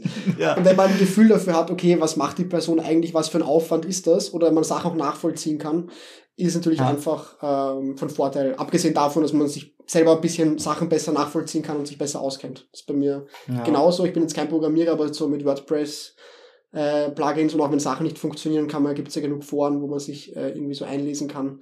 Das geht schon, aber wenn es jetzt so wirklich an customized ähm, Sachen rangeht, dann nehme ich gerne Programmiersprache und genau, Kolleginnen in Anspruch. Ja, voll. Und dann das auch, was du gesagt hast, diese äh, so Projekte auf, auf längere, längere Sicht, mir geht es auch äh, voll so. Ich plane, wenn ich ein Projekt anfange und sehe dann Potenzial hinter, dann denke ich mir, okay, wie lange braucht dieses Projekt, bis es ohne mich weitergehen kann, Mhm. ähm, damit ich nicht vom Projekt abhängig bin oder das Projekt von mir abhängig, aber ich, mir ist bewusst, dass es am Anfang erstmal eine exotherme Reaktion braucht oder extrem viel Startenergie braucht, die ich halt reinstecken muss. Und ähm, damit fange ich an und die meisten Projekte, die ich dann halt damit anfange, die sind auf zwischen fünf und zehn Jahre designt. Dass Mhm. ich sage, okay, ich will das wirklich auf stabile Beine bauen, dies unterstützt das, wird durch das unterstützt Mhm. ähm, und brauche halt so viel Zeit, bis ich mich da rausziehe. So habe ich jetzt einiges an Projekten, die ich seit bis zu 10, 15 Jahre begleite. Mhm. Ähm, und die sind auf stabilen Beinen. Manche konnte ich schon loslassen, die laufen alleine weiter. Manche ähm, bin ich auch immer noch sehr gerne irgendwie involviert Mhm. äh, und halt da noch die Zügel in der Hand. Aber das macht Spaß. Ähm, und ich denke auch, äh, bin auch nicht so der Typ, der dann sagt, okay, in drei Monaten muss ich das loslassen, sonst geht's mir auf den Sack. Aber dafür habe ich mir viele Projekte geschaffen, wo ich mich dann täglich entscheiden kann, heute arbeite ich an dem Film, heute arbeite ich an dem Hörbuch, heute arbeite ich an der Weiterbildung, heute arbeite ich an das, äh, an der Kunstinstallation und das ähm, gibt viel Freiheit und macht äh, Spaß, dass es nicht äh, langweilig wird. Und Cool. Nice. ähm, zum Abschluss äh, würde ich gerne mal so eine kleine Speedrunde mit dir machen. okay. Äh, ich stelle jetzt so ein paar Fragen und du kannst äh, mit einem Wort oder einem Satz äh, antworten. Mhm. Ähm, fällt dir ein Land ein, was in Sachen Nachhaltigkeit äh, führend ist? Bhutan. Bhutan. Bhutan Da, ist ja ein äh, kleines Land, aber es ist das einzige Land tatsächlich, das ähm, ja, sagen CO2 ähm, sagen mehr, wie soll ich sagen, so viele Erneuerbaren hat oder auch so natürlich so klein ist, dass es ähm, weniger CO2 verbraucht, als es ähm, ja als Wahnsinn. aus ausstößt. Ja. Geil. Wusste ich nicht. Ähm, was ist deine Lieblings-App für Produktivität? tatsächlich Papier und Stift. Ganz oldschool. Also ich bin zwar digital, Sehr aber es gibt so manche Sachen, auch Kalender oder so. Aber ich hatte nämlich mal ein Erlebnis, dass ich ähm, Kalender im Handy hatte und es war nicht synchronisiert. Äh, und dann ist mein, mein Handy eingegangen. Und ähm, ja, es gibt so manche Sachen, da bin ich total oldschool, bei anderen gar nicht. Voll, voll, kenne ich auch, äh, mag ich total gern. Ich mal mir gern große Plakate, hänge sie mir an die Wand. Die sind dann immer da, die sind immer präsent, ich kann sie sehen. Da hänge ich Post-its drauf, da spanne ich Schnüre. Das macht, äh, macht richtig Bock. Cool. Ja, genau, und das ist auch total, finde ich, gut, weil man kann extrem kreativ sein, weil alles, was du digital hast, hast du ja doch im, in gewissem Maße eine, eine Vorgabe. Aber wenn du jetzt Papier und Stift hast, kannst du ja malen äh, oder zeichnen, was auch immer. Und du kannst dir dann noch selber in eine bestimmte Form gießen. Wenn du sagst, nachher, du möchtest das doch so oder so strukturiert haben, kannst du sie immer noch umschreiben oder so anpassen. Also. Ja, ja, ist großartig. Ähm, bist du äh, eher Frühaufsteher oder eher Nachtmensch? Äh, überhaupt kein Morgen, also Nachtmensch, definitiv. Nachtmensch, ja. Selbst, selbst auch, oder nicht so? Äh, ich bin auch eigentlich am liebsten Nachtmensch, Okay. aber ich bin alleinerziehender Papa und Okay. äh, von einem Schulkind und der muss morgens immer raus und Okay. dann bin ich äh, gezwungenermaßen auch äh, irgendwie Morgenmensch, aber ich liebe den, die Nacht. Also kann, kann beides jetzt mittlerweile. Hast du ein äh, Morgenritual, was du für dich pflegst, dass du sagst, okay, ich stehe auf und dann mache ich erstmal das, um in den Tag zu starten oder so? Ja, das ist ähm, total witzig. Äh, und zwar, es klingt total basic. Ich stehe auf und als erstes mache ich das Bett. Ähm, bei mir ist tatsächlich so, ich habe das, ich habe das mal so für mich getestet. Wenn ich morgens aufstehe und gleich das Bett mache und dann halt, weiß nicht, ins Bad gehe und so weiter, dann fängt der Tag gleich produktiv an und wenn ich das Bett nicht mache, dann fängt Tag, das ist total komisch. Ich habe mit Kollegen geredet, die haben gemeint, das ist Schwachsinn oder für die ist das überhaupt nicht der Fall oder die arbeiten so direkt aus dem Bett heraus. Bei mir, das ist für mich so, so ein Learning. Also wie gesagt, ich stehe Ja. auf, mache das Bett und dann geht's los. Ja. Und ähm, ja, das ist so eine kleine Sache, so eine ja, Mini-Routine vielleicht, keine Ahnung. Kenne ich auch. Also wenn ich das Bett mache morgens, dann lächelt es mich nicht die ganze Zeit an. Das stimmt auch. Das stimmt auch. dann, dann, sagt es, mach erstmal alles andere. Du kannst heute Abend, kannst du wieder kommen, aber jetzt bin ich schon gemacht. Das stimmt. Das, äh, das, das finde ich auch großartig. Und lüften. Bett Mhm. machen und lüften, das sind die zwei Sachen, die ich äh, am liebsten. Was war dein erster Gedanke heute beim Aufwachen? Kannst du dich daran noch dann äh, erinnern? Mein erster Gedanke beim Aufwachen, ähm, sehr viel zu tun heute, dachte ich mir. Und ähm, auch ein Learning, was ich tatsächlich heute so richtig bewusst wahrgenommen habe. Ich hatte sehr viel auf der To-Do-Liste zu stehen. Aber als Selbstständiger wird man nicht für die Stunden bezahlt, sondern eben für den Output. Und es gibt Tage bei mir, wo ich ähm, sehr viele Stunden arbeite, aber die sind relativ unproduktiv. Und es gibt Tage, da arbeite ich jetzt nicht so viel, also vielleicht, keine Ahnung, drei, vier, fünf Stunden wirklich, aber dann so fokussiert, dass da extrem viel weitergeht. Und heute war so ein Tag, von den Stunden her war es nicht so viel, aber ich habe tatsächlich alles, was ich mir vorgenommen habe, heute ähm, geschafft. Also Nice. passiert selten, aber, sehr ambitioniert, die, die Listen, aber, aber heute ist es tatsächlich so gewesen. Das sind gute Tage. Wenn Definitiv. man auch wirklich, wenn man auch wirklich was wegwoppt und so von den To-Do-Listen so ganz viel wegstreichen kann und so einen Dopaminflash kriegt. Oh. Definitiv. ähm, hast du Offline-Tage? Nein. Also, tatsächlich muss ich sagen, ich hatte, ähm, das ist vielleicht auch ein, eine Sache, die jetzt nicht so, also ich bin mit mir selbst wahrscheinlich nicht so nachhaltig umgegangen. Ich habe tatsächlich, als ich 2017 die Plattform gestartet habe, mir fünf Jahre lang keinen Urlaub genommen. Ja. Also relativ kenn krass. ich. Kenn ich. Relativ, also ich habe so, ich habe immer mal so in Österreich so ein paar Tage im Sommer mal irgendwo hingefahren oder so, oder Familie am Land besucht, das schon, aber es nicht so richtig weit weg und abschalten. Und ich hatte das ähm, letztes Jahr tatsächlich, da war ich neun Tage äh, in Griechenland und einmal gar nichts gemacht, also wirklich überhaupt nichts. Das, da muss man sich erstmal dran gewöhnen, ne? Das ist am Anfang total, wird total hibbel, ich bin total hibbelig geworden, damit ich gedacht, okay, was, oh. ja, genau. Aber da bin ich dann auf Ideen draufgekommen und weil man so das Bigger Picture sieht von außen irgendwie, auf die ich äh, niemals gekommen wäre, wenn ich ähm, hier geblieben und gearbeitet hätte. Ähm, und das war jetzt so wirklich offline. Ähm, tatsächlich so jetzt im Alltag nicht, aber es ist finde ich, extrem wichtig und ähm, würde mir gut tun, das öfter zu machen, glaube ich. Ja. Ähm, die meisten Leute, mit denen ich hier diese Lives mache, äh, beantworten die Frage mit Nein tatsächlich. Okay? Äh, und ähm, im Anschluss stelle ich immer die Frage, was, würdest du irgendwas an deinem Job ändern? Und dann antworten sie tatsächlich, ich würde, ich würde mir gerne einen Offline-Tag Mhm. einbauen. Ähm, Ich meine, es hängt immer auch von der Branche ab. Ich glaube, gerade wenn du jetzt im Digitalbereich arbeitest und eine Plattform hast, ist vielleicht nochmal krasser, weil ich habe zum Beispiel auch jetzt als Beispiel ähm, Facebook-Gruppen und andere Sachen, die ich betreue, auch von der Plattform aus.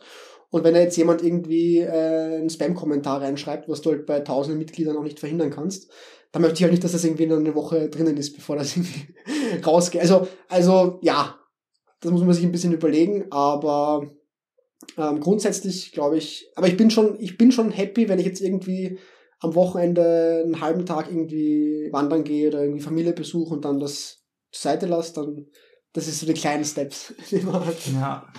Ey, ich, ich, weiß, ich weiß genau, wie es ist, als Selbstständiger, der irgendwie auch noch mit einem Herzblutprojekt unterwegs ist.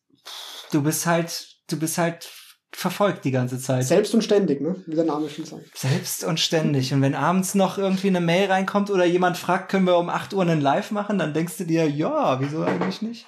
Aber gut, das war jetzt ja angekündigt. Also das war jetzt nicht so, nicht so eine Stunde vorher, ja, das mal. Aber ja, ich bin schon spontan. Hast du, äh, hast du ein persönliches Vorbild im Bereich Nachhaltigkeit oder eine Person, die dich äh, besonders inspiriert hat? Oder Mm, inspiriert? Eine Person, lass mich kurz nachdenken. Eine Person nicht wirklich, aber es gibt so Unternehmen, die ich cool finde. Mhm. Ähm, Beispiel Patagonia. Da hat mhm. jetzt auch der Gründer seine Anteile an eine Stiftung überschrieben. Und Auch diese, ähm, diese Wa- Wander, Wanderausstatter. Genau, die machen so Outdoor-Bekleidung, Outdoor-Mode und sind relativ groß. Ich glaube, die machen über eine Milliarde Umsatz im Jahr, also schon Mhm. nicht ganz klein. Und der Gründer hat im Prinzip jetzt eine Stiftung gegründet, soweit ich das mitbekommen habe, medial, dass seine Familie natürlich begünstigt ist, aber dass der Rest ähm, des Gewinns, der übrig bleibt, in Klimaschutzprojekte investiert wird. Mhm. Und das finde ich ganz cool. Auch in Deutschland habt ihr ein cooles Unternehmen, äh, was ich ganz spannend finde, was auch im Digitalbereich ist, Ecosia. Ah ja, Also die, nachhaltige Bäume pflanzen. Die Bäume pflanzen, genau. Anf äh, Anfrage. Genau. Und ähm, das finde ich halt ganz cool, weil so eine Mischung ist aus ähm, Community Building, Community Projekt, die was Gutes tun können oder irgendwie informiert werden auch und gleichzeitig auch ein digitales Modell. Und ich glaube, dass das eine, eine sehr spannende Sache ist, ähm, ja, solche, solche Modelle sich zu überlegen. Mit Ecosia habe ich, glaube ich, im Mai auch ein Live. Nächstes Jahr dann im Mai. auch schon Okay? drauf. Ähm, hast du ein Buch, äh, was du äh, jedem, jeder empfehlen würdest zum Thema Nachhaltigkeit? Irgendwas, was dich äh, da auch äh, inspiriert hat? Ja, also ähm, gerade so aus psychologischer Sicht fand ich das Buch ganz interessant, äh, Die Kunst der Ausrede. Habe Ja. ich tatsächlich heute fertig gelesen, also ganz, ganz aktuell. Ähm, und sonst ähm, für vor allem Organisationen, Unternehmen äh, würde ich empfehlen Start with Why vom Simon Mhm. Sinek. Mhm. Ähm, also ich denke mir, wenn jemand sagt, okay, warum tust du, was du tust oder was ist deine, dein Purpose, was möchtest du ähm, gesellschaftlich weiterbringen, ähm, dann sollte jedes Unternehmen oder jede Organisation darauf eine Antwort haben. Aber Ja. die meisten kommen dann irgendwie mit, ja, wir produzieren irgendwie Software oder wir machen das und das, eh schön, aber, aber Ja, das ist das Ja. Produkt, aber was die Qualität? genau, genau, genau. Und das ist eine Sache, die ich auch immer wieder in meinen Vorträgen auch anspreche, weil ich glaube, dass es ein extrem wichtiges Konzept ist. Aber da könnte man eigentlich eigene Workshops dazu machen, tagelang. Also das ist, Ja. Geht nicht von heute Voll. auf morgen, aber sich zumindest mal damit auseinanderzusetzen, finde ich sehr wichtig. Äh, was ist dein Lieblingsmusikgenre? Mein Lieblingsmusikgenre, das, ähm, wenn du meine Familienmitglieder fragen würdest, würde ich sagen, es ist undefinierbar, weil es komplett crazy ist. Was ich tatsächlich weniger höre, ist so Death Metal, also richtig harte Sachen und Klassik, Klassik, weniger. also Klassik jetzt auch nicht so viel. Mhm. Aber ähm, aktuell würde ich wirklich sagen, so ähm, Rap-Remixe. Mhm. Also so teilweise eine Mischung aus Tupac und House und dann wieder, ja, also Charts und so auch manchmal, aber es hängt immer auch davon ab, in welchem Setting. Also wenn ich jetzt arbeite, dann eher so, kennst du Lo-Fi-Musik? Also das ist Ja. so für Arbeitsmusik, Ja, die also so eher voll ruhig ist, aber minimal entspannt, ja. Genau, aber so einen coolen Rhythmus hat, das finde ich ganz, ganz, ganz cool, wenn ich jetzt nicht extrem konzentriert sein muss. Äh, natürlich beim Training andere. Aber ist auch ein Unterschied tatsächlich, ob ich jetzt zum Beispiel, wenn ich jetzt Krafttraining mache, dann höre ich natürlich eine andere Musik, als wenn ich jetzt Ausdauertraining mache. Also das merkt man schon, die härteren Sachen eher bei Krafttraining und bei Ausdauer eher so die mit dem cooleren Rhythmus. Dann äh, doch bei dann doch äh, ein bisschen Death Metal oder hast du hast du einen, äh, einen Song, den du äh, jetzt gerade irgendwie der erste, der dir gekommen ist? Ähm, ein Song, der mir gekommen ist, ähm, ja, es gibt einen Remix von äh, Tupac, How Do You Want It? Ich weiß Mhm. den genauen Remix nicht. Ich kann ganz kurz nachschauen, wenn du magst. Da kann ich den Zuhörerinnen und Zuhörern genau sagen, falls jemand Interesse, Interesse hat, sich da äh, in meinen ähm, Musikgeschmack reinzu reinzuhauen. Ähm, ja, es heißt tatsächlich Tupac How Do You Want It Part 2 Nosy E Remix. Nosy mit Doppel Z und Y auf YouTube. Nosy. Ähm, ja, aber wie gesagt, ich höre jetzt nichts, also meistens, ich bin so ein Typ, ich höre, wenn ich ein Lied cool finde, höre ich das durchgehend, bis ich nicht mehr hören kann und dann kommt das nächste dran. Also, das ist irgendwie so. ähm, aber das ist so ein Lied, was mir jetzt eingefallen ist, was einen ganz guten Rhythmus hat und auch für Training ganz gut ist oder auch mal zum Chillen. Nice. Ja, äh, übrigens, äh, nachtaktiv, du hast das, äh, hast die richtige Antwort äh, geschrieben, auch vorhin schon. Das äh, habe ich, hab ich mir auf jeden Fall aufgeschrieben. Das ist der äh, CSA, ähm, Corporate Social Responsibility. Dann hast du einen Freifahrt gewonnen. Ich melde mich bei dir. Ähm, und wir machen weiter. Was ist deine Schuhgröße, Clemens? Äh, 43, 44, je nach Modell. Und äh, welches Wetter ziehst du vor? Sonnig, regnerisch, windig, verschneit? Ähm, ich bin eher ein Sommermensch. Abseits von Heuschnupfen und, und alles anderen sonstigen Sachen. Aber eher, würde ich mal sagen, so wärmeres Wetter. Ähm, jetzt gerade, ich weiß nicht, wie es in Deutschland ist, aber bei uns war jetzt in Wien extrem Schneefall die letzten Tage. Also wahrscheinlich in Deutschland ähnlich. Ähm, ja, fand ich auch total schön. Und was ich extrem mag, ist ähm, Sommergewitter. Oh ja. Oh ja. Das Also stimmt. so, ja, fand ich schon als Kind total faszinierend. Und ähm, es gibt so eine Daumenregel oder eine Bauernregel, ich weiß nicht, wer von denen, von Zuhörern und Zuhörern den, die kennt oder ob du die kennst. Ähm, es ist ja so, es gibt ja zuerst ähm, den, den Blitz und danach den Donner. Mhm. Und der Blitz kommt dann mit Lichtgeschwindigkeit und der Mhm. Donner mit Schallgeschwindigkeit. Mhm. Und die, die Bauernregel geht so, dass du, wenn du den Blitz siehst, fängst du an zu zählen, also Ja. 21, 22, 23, bis der Donner kommt. Ja. Und pro Sekunde kannst du ungefähr sagen 300, ja, was auch immer, 350 Meter. Das heißt, wenn du es ungefähr mit Daumenregel machst, kannst du sagen, drei Sekunden sind ein Kilometer. Ja. Und so kannst du bestimmen, wie weit das Gewitter oder das Zentrum des Gewitters von dir entfernt ist. Ja. Also wenn du jetzt irgendwie sagst, du hast jetzt, ähm, keine Ahnung, fünf Sekunden gezählt, dann kannst du sagen ungefähr ja, 1,8 oder 1,7 bis 2 Kilometer, je nachdem so. Pi mal Daumen. Ähm, genau. Und dann kannst du eben. Vielleicht so ein äh, Lifehack. Kannst du eben gucken, ob, äh, ob du dich verkriechen musst oder ob du wieder rauskommen kannst. Genau, also ich habe schon mal erlebt, dass, dass du irgendwie den Blitz siehst und dann kommt der Donner eine Sekunde danach und da weißt du, Ja. okay, du bist ziemlich nah. Wir waren mal auf einem Festival, das war äh, auch richtig geil. Da gab es einen Donner, der ist einmal 360 Grad um mich drumrum. Okay? Und äh, in der gleichen Nacht ist der, ist der Blitz eingeschlagen in den Wok von Nachbarn. Wirklich? Und, okay, äh, krass. Ja, und die saßen zum Glück im Bus, was ja ein pharasäischer Käfig ist. Das ist Mhm. äh, auf jeden Fall gut, gut gemacht, aber denen standen die Haare zu Berge. Also die waren auf jeden Fall. Krass, okay. äh, der Blitz ist gut Aber hatten kein, hatten keine Essen, hatten kein Essen mehr im Bock, oder? Äh, nee, das ist. Äh, Das wäre dann auf jeden Fall. mm, Was war dein allererster Job? mein allererster Job. Ähm, ist immer die Frage, wie man Job definiert. Ähm, ich habe früher eine Zeit lang professionell Tennis gespielt, Hm. aber, also, wie gesagt, äh, schon sehr, sehr lange her. Ähm, aber hat nicht gereicht für den nächsten Alexander Zverev oder Dominik Thiem oder wen auch immer man hernimmt. Aber bin auch ein bisschen gereist. Ähm, aber ich habe das doch schon sechs Tage die Woche trainiert, jeden Tag Wow. drei, vier, fünf Stunden, das ist schon intensiv. Ja. Ob man das als Job bezeichnen kann, weiß ich nicht. Dann habe ich, ähm, ja, ähm, bei den Flüchtlingen als Dolmetscher gearbeitet, war in Agentur angestellt, ähm, selbstständig, also verschiedene Sachen. Aber wenn man jetzt Job sagen will, weil ich dadurch ja auch ein bisschen was verdient habe, dann ähm, könnte man Tennis sagen. Wenn du eine Pflanze wärst, welche, welche wärst du? Äh, lass mich kurz überlegen. Das sind so Fragen hier. Das ist. Äh, also ich finde total spannend. Ich glaube, die heißt Rose von Jericho. Ah, Weiß nicht, kennst du die? Oh ja. Ja, es ist wie, wie quasi das Bär, Bärtierchen als Pflanze.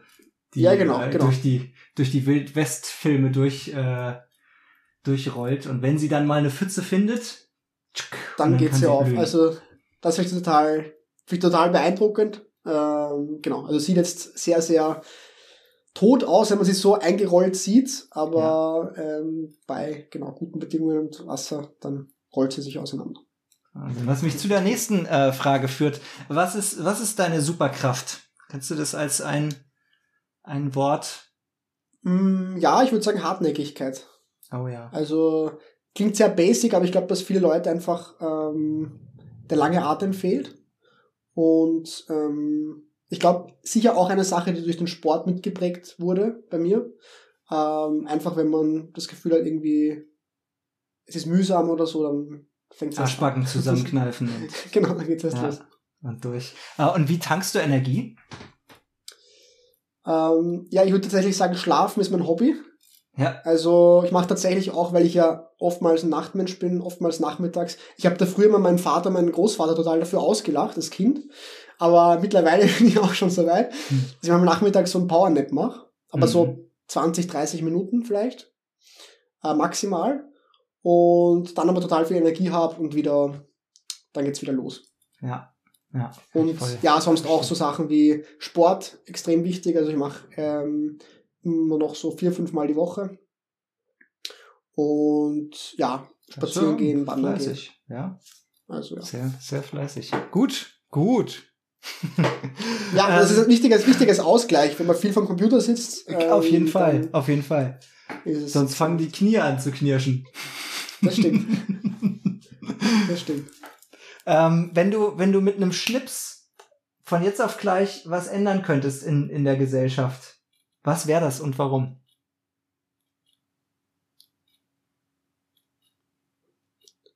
Ich würde ähm, Toleranz für unbequeme Meinungen fördern. Also halt, oder je nachdem Intoleranz abschaffen wäre das dann. Mhm. weil ich glaube, dass ähm, viele Menschen so Stereotype haben. Sei es jetzt, egal ob man das jetzt sieht in Kriegen auf der Welt, wie auch immer, oder eben gesellschaftlichen Themen, das Schwarz-Weiß-Denken. Und ich glaube einfach, wenn man sich mehr in die andere Person Gegenüber reinversetzen kann und einfach mehr Pragmatismus hat, dass das ähm, schon mal ein guter Start wäre für ja, besseres Zusammenleben und mehr Toleranz. Ja, voll. Voll. Und ähm, jetzt wird's nochmal ganz persönlich. Du kannst dir ganz persönlich, kannst du dir jetzt als äh, meine letzte Frage an dich äh, was wünschen, ähm, was du was du brauchst. Wünsch dir irgendwas an, äh, ob das Fähigkeiten sind, Informationen, Ressourcen, Ideen. Ähm, alle, die das äh, jetzt schauen, hinterher schauen oder sich auch anhören, sind aufs Herzlichste dazu eingeladen, Clemens diesen Wunsch zu erfüllen. Äh, manchmal ist es auch cool, es einfach nur auszusprechen. Ähm, was, was wünschst du dir? Wir gucken mal, was das Universum so drauf hat. okay. Also ähm, für mich selbst würde ich mir wünschen mehr Geduld, weil ich eben ja oftmals so Bäume ausreißen will und so motiviert. Es gibt ja auch das Zitat, man überschätzt, was man irgendwie, wie war das? Weißt du, was ich meine, in welche Richtung das gehen soll? Mhm. Man überschätzt, was man irgendwie äh, an einem Tag machen kann, aber unterschätzt, was man in einem Jahr weiterbringt oder so. Mhm. Also dieses, Mhm. das wäre cool. Und ja, für die, die zuhören, äh, wie gesagt, äh, würde mich, äh, würde mir wünschen, dass ihr, nachdem ihr jetzt schon wahrscheinlich nachhaltigkeitsinteressiert seid, sonst wäre jetzt nicht im, im, im Call dabei oder im, im äh, Live-Chat, besser gesagt, Insta Live. Ähm, ja, wenn das Thema interessiert, ähm, kann gerne nachher sich bei mir melden, würde mich freuen. Sei es jetzt als ähm, Leserin oder Leser oder Followerin oder auch, wenn ihr sagt, okay, da kenne ich jetzt ein Unternehmen oder ich habe selber auch ein Startup oder einen Verein und sehe da spannende Schnittpunkte oder ähm, Ideen für eine Kooperation. Also ich denke mir, dass eben durch die Zusammenarbeit ähm, alle profitieren können und dass man da mehr weiterbringt, wenn, als wenn jeder so sein eigenes Süppchen kocht. Ähm, also falls sich jemand angesprochen fühlt oder einfach Feedback auch geben will, wie er das Gespräch gefunden hat, ähm, ja, einfach eine DM, gerne guter Zweck nett ähm, schreiben oder auch Clemens Meyer, man findet mich auch, äh, bin auch auf LinkedIn unterwegs und so, also je nachdem, wo man gerade unterwegs ist und wo man Lust hat, ähm, es wird schon den Weg zu mir finden. Ja, da wünsche ich dir, dass das in Erfüllung geht. Und äh, um da meinen Teil zu beizutragen, da habe ich richtig Bock drauf. Also ich, ich werde dich auf jeden Fall noch anschreiben. Cool. cool. Und wie gesagt, auch, auch falls es äh, ein Thema ist, auch für die, für die Leute, die jetzt im, im Insta Live waren, äh, falls da eine Möglichkeit gibt, auch, gibt auch irgendwie untereinander sich zu connecten oder so, würde ich mich auch total freuen. Ähm, ja, falls du da Schnittpunkte siehst oder falls da irgendwie, keine Ahnung, Geil. man eine WhatsApp-Gruppe macht und jeder schreibt rein, was er so tut und dann verlässt man sie wieder oder was auch immer. Also da gibt's Ja, ja. viele Möglichkeiten. Okay, das war ein unglaublich aufschlussreiches äh, Gespräch und äh, sehr inspirierend. Ich danke dir, äh, Clemens, Clemens Meyer. Ähm, Dankeschön. vielen Dank an äh, die Einblicke, äh, inspirierenden Einblicke in deine wertvolle Arbeit, die du tagtäglich leistest für die ganze Welt aus dem, was du, was du machen kannst, äh, was du, was du gut kannst, was du gerne machst. Äh, das ist ein unglaublich großer und wertvoller Beitrag. Ähm, und ich finde, äh, wir haben heute ziemlich viel gelernt über äh, die Herausforderungen und Chancen, die digitale Technologien für nachhaltige Entwicklungen bieten. Ähm, ein bisschen äh, auch äh, Schlenker gemacht in die faszinierende Welt der NFTs äh, und digitale Kunstprojekte, wie zum Beispiel Pendulum.art und äh, über die immense Bedeutung von Plattformen wie guterzweck.net. Darf ich noch den, den Zuhörern einen letzten äh, Klar, äh, mitgeben. Das ist vielleicht ein, so ein Gedankenexperiment. Das habe ich auch mal vor einigen Jahren gehört. Ähm, ist mir noch spontan eingefallen. Ist ein bisschen morbide, sage ich gleich dazu, aber mich hat das sehr motiviert. Und zwar geht das so, dass man sich ähm, die eigene Beerdigung vorstellt. Also im Prinzip, dass man selbst beerdigt wird und dann die Leute, die einem wichtig sind, äh, da teilnehmen. so eine Und, Meditationspraxis kenne ich. Genau, und sich dann einfach überlegt, ähm, was sagen die dann über dich als Person? Sagen die, war die Person ehrlich, war die unehrlich? Was hat die gut gemacht? Was, wenn, also was, was denken die und sagen die dann äh, über dich? Und was sozusagen hast du hinterlassen? Und ähm, sagen wir mal so, wenn man sich damit einmal im Detail beschäftigt, kommt man oftmals drauf, das sind ganz andere Sachen in vielen Fällen als die, die man so im Alltag anstrebt. Mhm. Und das war so eine Sache, die mir auch ähm, dieses Findet ein Warum ähm, zu finden äh, oder sich damit zu beschäftigen sehr geholfen hat. Und das ist halt vielleicht noch so ein, ja, ein, ein ungewöhnlicher Hack, den ich noch gern mitgeben würde. Ja, voll. Ja, ich lade euch alle nochmal dazu ein, äh, drüber nachzudenken, äh, wie wir in unserem eigenen Leben äh, solche Praktiken, ähm, kreative Methoden ähm, des, des äh, Bewusstseins für, füreinander äh, und der Lebensqualitätsförderung ähm, nutzen können. Außerdem natürlich auch digitale Tools nutzen können, äh, um insgesamt positiv zu wirken und eben Teile der Lösung zu sein, zu werden äh, oder zu bleiben. Äh, und jeder von uns kann nen, nämlich einen Unterschied machen.